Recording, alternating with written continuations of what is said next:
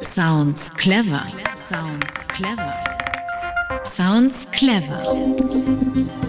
Der Studierendenpodcast der Humboldt-Universität zu Berlin. Hallo und herzlich willkommen. Ihr hört Sounds Clever, den Studierenden-Podcast der Humboldt-Universität. Mittlerweile sind wir schon bei der dritten Folge. Wir sprechen hier einmal im Monat über studentische Initiativen, Projekte und Angebote, die es an der Humboldt-Uni gibt. Manchmal über große Institutionen, aber manchmal auch über kleine Projekte, von denen man leider viel zu wenig mitbekommt. Falls ihr die ersten beiden Folgen noch nicht gehört habt, dann holt das unbedingt nach. Finden könnt ihr sie in eurer Podcast-App des Vertrauens. Mein Name ist Laura, ich studiere Sozialwissenschaften an der HU und freue mich, dass ihr wieder eingeschaltet habt. Klassische Musik ist definitiv nicht was für jeden. Wenn ich abends in meiner WG-Küche die Matthäus-Passion von Bach anmachen würde, dann, dann würde das bestimmt nicht unkommentiert so stehen bleiben. Dabei bezeichnen viele klassische Musik als die einzig wahre Musik, hören sie, um sich zu konzentrieren oder beim Lernen, beim Autofahren oder sogar zum Einschlafen. Ich gehöre definitiv dazu. Ich schreibe gerade meine Bachelorarbeit und in meiner Heavy Rotation Playlist befindet sich zurzeit fast nur klassische Musik. Aber nichtsdestotrotz, wirklich populär ist klassische Musik unter jungen Leuten nicht. War zumindest immer mein Gefühl, aber so wirklich stimmen kann es nicht. Alleine an der Humboldt-Universität gibt es nämlich drei Chöre, bestehend aus Studierenden, die sich ihrer Leidenschaft für klassische Musik hingeben. Ob Chöre noch zeitgemäß sind oder nicht doch Relikte aus längst vergessenen Zeiten und was viele junge Leute überhaupt bewegt, in einem Chor zu singen, darüber rede ich gleich mit Georg. Er ist eingetaucht in diese musikalische Welt und ich bin gespannt, was er uns zu berichten hat. Hallo Georg. Hallöchen. Du hast dich mal umgehört. Wie ist denn das Ganze organisiert? Genau, es gibt drei verschiedene Ensemble, drei Chöre, aufgeteilt nach Größe, ein symphonisches und ein philharmonisches Orchester und eine Big Band. Also es sind sehr, sehr viele Studierende involviert und die Strippen zieht Professor Konstantin Alex, der als musikalischer Universitätsdirektor seit über 25 Jahren an der HU tätig ist. Chor, Orchester, Big Band. Das klingt alles ein bisschen staubig oder findest du das Ganze noch zeitgemäß? Ja, nee, am Anfang dachte ich mir auch, äh, was soll das denn? Aber je mehr ich mich damit beschäftigt habe, desto mehr habe ich gemerkt, was die Leute daran begeistert, auch wenn die Werke, die dort gesungen oder gespielt werden, vermutlich nicht in jeder Playlist sind. Gut, dann bin ich mal gespannt, was deine Spurensuche so ergeben hat. Man hat den Nachmittag frei, man geht zur Musikschule und kann noch ein bisschen Geige üben das geht für viele heute nicht mehr. Und deshalb habe ich manchmal ein bisschen Angst darum, wie eigentlich diese Kultur, auf die wir so stolz sein könnten in Deutschland, ne? ähm, wie lange das so noch weitergeht. Ne? Das ist die Meinung von Professor Konstantin Alex. Und wenn sich einer mit klassischer Musik auskennt, dann er. Seit über 25 Jahren ist er der Musikdirektor der Humboldt-Universität, einer eigens für ihn geschaffenen Professur, in der er sich ganz auf die musikalische Ausbildung der Studierenden konzentrieren kann. Da ist es naheliegend, dass das musikalische Angebot der HU weit über einen normalen Chor hinausgeht. Was da alles dahinter steckt, das wollte ich mir genauer angucken. Wer sind eigentlich die fast 200 Studierenden, die im großen Philharmonischen Chor singen? Wie gut muss man singen können, um mitzumachen und wie oft wird geprobt? Bei meiner musikalischen Reise durch die HU habe ich erfahren, dass das alles manchmal gar nicht so leicht mit der Uni zu vereinbaren ist, aber dass sich der Aufwand, die langen Proben und die intensive Auseinandersetzung mit den sehr anspruchsvollen Stücken auf jeden Fall lohnt. So, jetzt keine Zweierbindungen übertreiben, nicht die sondern die mit Tränen. So schön, ja? Und drei, vier.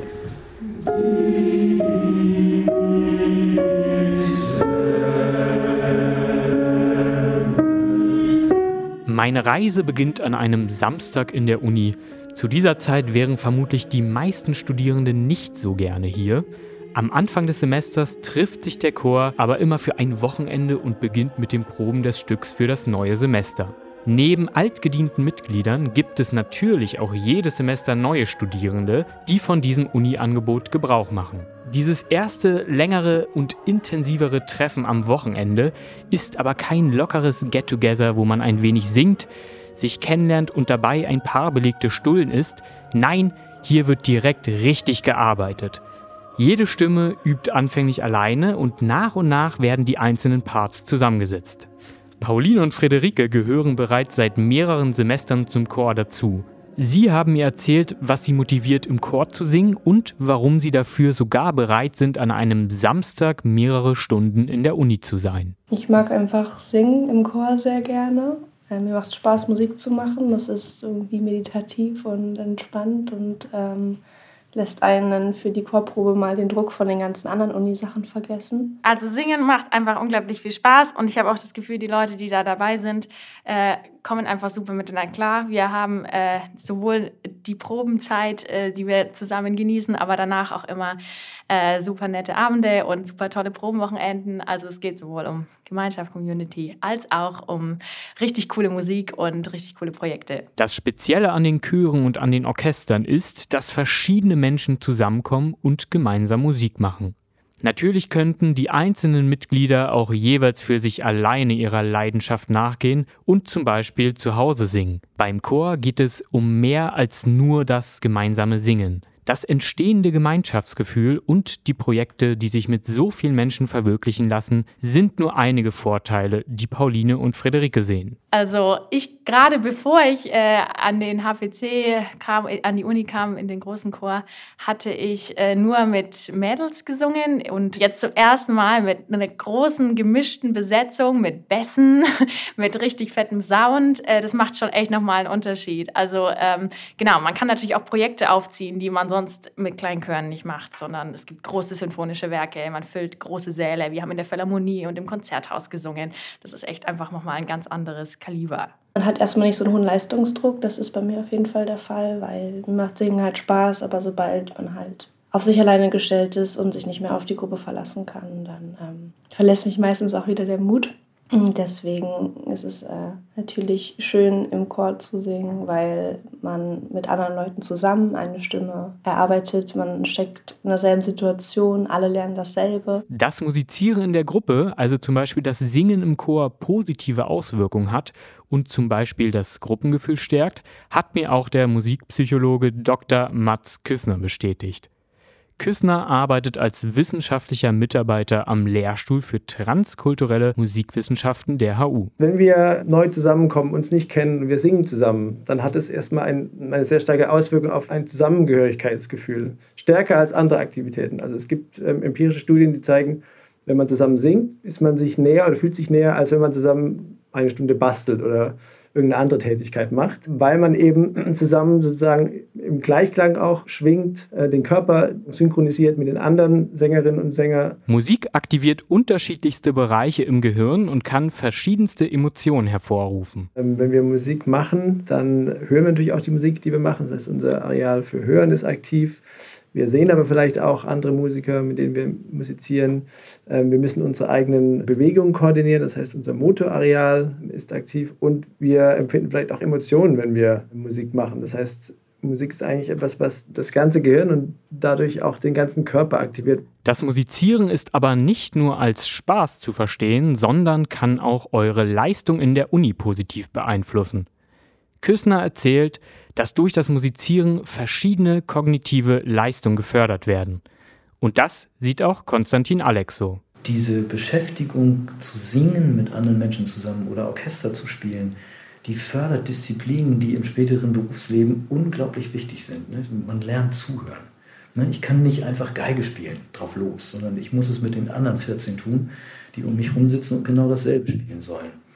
Und wenn ich meine Geigengruppe zusammen habe, dann muss ich die mit dem Celli zusammenbringen oder mit den Bläsern, die irgendwas parallel mit mir spielen. Oder im Chor, ich kann nicht einfach meine Stimme so singen, sondern muss hören, was macht mein Nachbartenor. Ne? Und wie, wie klingt das jetzt zu zweit, wie klingt es dann zu zehnt, wie zu zwanzigst und wie zu äh,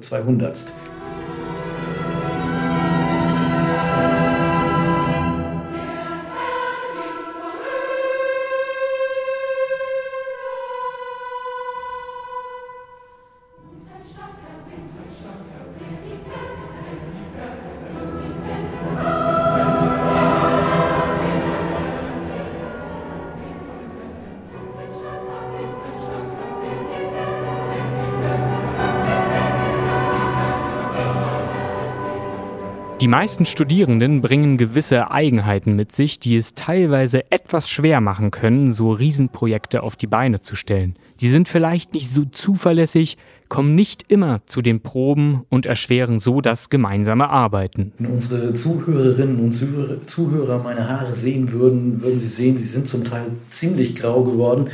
Und äh, nicht zuletzt deswegen, weil das natürlich ein Grundproblem ist, dass man äh, viele Leute braucht, um so ein Orchester auf die Beine zu stellen und so einen großen Chor. Ein großer Chor ist was ganz, ganz Wunderbares, weil einfach die vielen Menschen ihre Stimmen zusammen addieren und dann kommt ein Klang raus, der ist einfach fantastisch. Und äh, jede Probe ist kostbar auf diesem Weg und viele Proben sind eben nicht voll besetzt. Das muss man leider so sagen, weil die Studierenden ebenso ihre Eigenheiten haben, beziehungsweise eben auch zum Teil sehr im Stress stehen ne? und dann wirklich auch nicht jeden Donnerstag dahin können. Aber so sehr ich dafür Verständnis habe, ich kann es nicht dulden, weil wenn wir was Gutes abliefern wollen, dann muss das natürlich auch mit einer gewissen Disziplin verbunden sein. Und das ist in der Tat nicht einfach. Die von ihm ausgewählten Werke sind dem klassischen Aufführungsrahmen zuzuordnen. Sitzend wird das Konzert gehört, an Orten wie in Kirchen, Konzerthäusern und der Philharmonie. Das unterscheidet klassische Konzerte von Pop-Events. Dass die Wahl auf klassische Musik fällt, liegt an den Unterschieden der beiden Gattungen. Aus meinem, aus meinem Blickwinkel ist das auch die Musik, die einerseits am kompliziertesten ist, aber auch am, ich sage jetzt mal ganz ungeschützt und unvorsichtig wertvollsten. Äh, was, was nicht heißt, dass die Popmusik wertlos ist, also absolut nicht. Aber sie ist kompliziert, komplex äh, anders als sie das bei Pop-Songs eben haben. Da ist die Struktur relativ einfach. Und ähm, das interessiert mich mehr, muss ich ganz ehrlich sagen. Und äh, ich finde, es ist für die Studierenden, die, die hierher kommen, eben auch eine besondere Herausforderung, sich mit dieser etwas komplizierteren Musik äh, zu beschäftigen. Und das Schöne bei uns ist ja, wir haben ein Programm für ein Semester. Das heißt, man macht ein Symphoniekonzert, klassischerweise mit Ouvertüre, Instrumentalkonzert und Symphonie viele, viele, viele Noten, äh, anderthalb Stunden Programm und das wird aber ein ganzes Semester jeden Montag, jeden Dienstag, jeden Donnerstag geprobt, sodass also die Wiederholung dazu führt, dass man auch diese komplizierteren Dinge versteht. Das mag zwar auf der Aufführungsseite stimmen, aber klassische Musik ist auf den Handy- und Plattenspielern von uns Studierenden nicht so verbreitet. Für Friederike und Pauline macht auch das den Reiz des Chores aus. Die Werke sind einfach was, was man so sonst nie die Chance hat, sowas da mitzumachen. Macht, ja, kann ich nur empfehlen, sich mit solchen Werken auseinanderzusetzen, die wir da singen. Ich freue mich einfach auch gerade an Dingen aktiv zu arbeiten, die ich halt nicht jeden Tag im Radio höre oder womit ich mich vielleicht in meiner Freizeit weniger beschäftige, einfach wahrscheinlich. Weil klassische Musik nicht die Musik ist, die ich in meiner Freizeit höre, aber dafür kann ich dann jeden Donnerstag ein bisschen in diese Welt abtauchen, die auch einfach wunderschöne Musik zu bieten hat.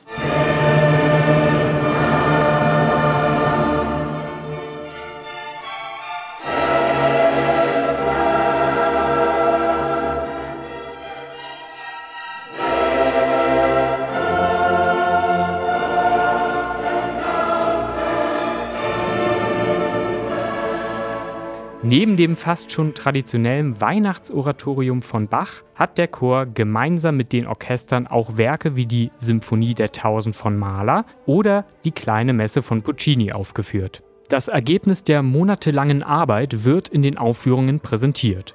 Davor ist natürlich viel Vorbereitung nötig.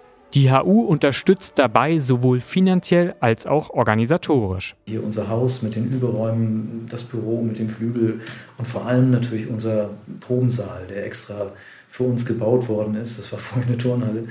Ähm, der ist es richtig schick. Und auch unser Aufführungssaal hier oben, der Reutersaal, das sind Voraussetzungen, die wirklich gut sind. Trotzdem muss man sagen, äh, es, es hat Jahre gegeben, in denen ich mich ein bisschen einsam fühlte weil nicht alle Unileitungen wirklich diesen Sinn dafür hatten, ähm, dass Musik an der Uni eine Funktion hat, die, die nicht hoch genug einzuschätzen ist. Es ist nicht nur, dass wir in die Öffentlichkeit gehen mit äh, zum Teil 400, 500, jetzt in diesem Januar haben wir Malerachte gemacht mit, mit 650 Menschen in, in Chor und Orchester äh, und haben in der Philharmonie und im Konzerthaus, weiß nicht, 3.000 bis 4.000 Menschen erreicht. Also das heißt, wir tragen ganz bewusst mit Hilfe der Musik auch den Namen Humboldt-Uni in die Öffentlichkeit ähm, und, und wollen damit auch zeigen, wie viel hier an dieser Uni los ist. Das ist im Moment, wie gesagt, eine ganz gute Phase. Also wir haben jetzt ein Präsidium, ähm, was wirklich auch das Gespräch sucht und auch unterstützt, was wir machen. Also wir planen zum Beispiel jetzt noch eine andere Oper aufzuführen, ohne Szene, aber immerhin in größerem Rahmen, La Bohème von Puccini. Und äh, da sehe ich also eine wirklich schöne Bereitschaft, sich damit auseinanderzusetzen und auch viel Verständnis dafür. Unter diesen Voraussetzungen können wir auch in Zukunft Aufführungen in einem studentischen, aber trotzdem professionellen Setting genießen. Ich muss sagen, dass es beeindruckend ist, mit welchem Elan und mit welcher Freude meine Interviewpartner dabei sind und mitwirken. Und ich kann euch, liebe Hörerinnen, nur empfehlen, bei dem nächsten Vorsing mal vorbeizuschauen oder die Aufführungen zu besuchen und euch von der Begeisterung anstecken zu lassen. Ich habe mir beim letzten Umzug, bei dem ich geholfen habe, 150 klassische Schallplatten mitgenommen, die ich mir jetzt auch peu à peu anhören werde.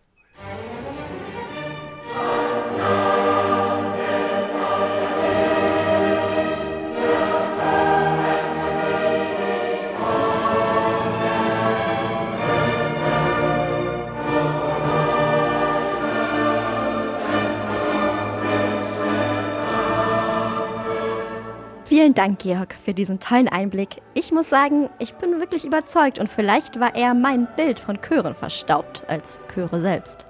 Aber eine Frage habe ich noch. Das klingt alles schon ziemlich anspruchsvoll, gerade für Leute wie mich, die Erfahrungen im Singen nur unter der Dusche vorweisen können. Kann denn wirklich jeder beim Chor mitmachen oder gibt es irgendwelche Voraussetzungen? Ja, natürlich gibt es bestimmte Voraussetzungen und nicht jeder Chor ist für Einsteiger geeignet.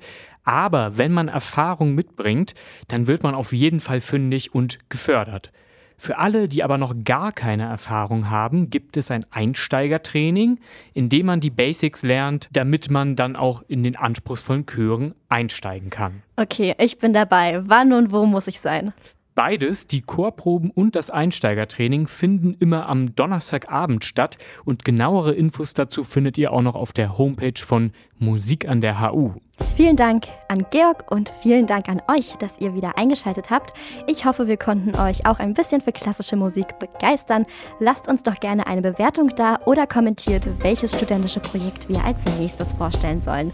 Mein Name ist Laura und ich wünsche euch ein angenehmes Semester, bis wir uns hier an gewohnter Stelle wiederhören. Sounds clever. Sounds clever. Sounds clever. Der Studierendenpodcast der Humboldt-Universität zu Berlin. Alle vier Wochen neu.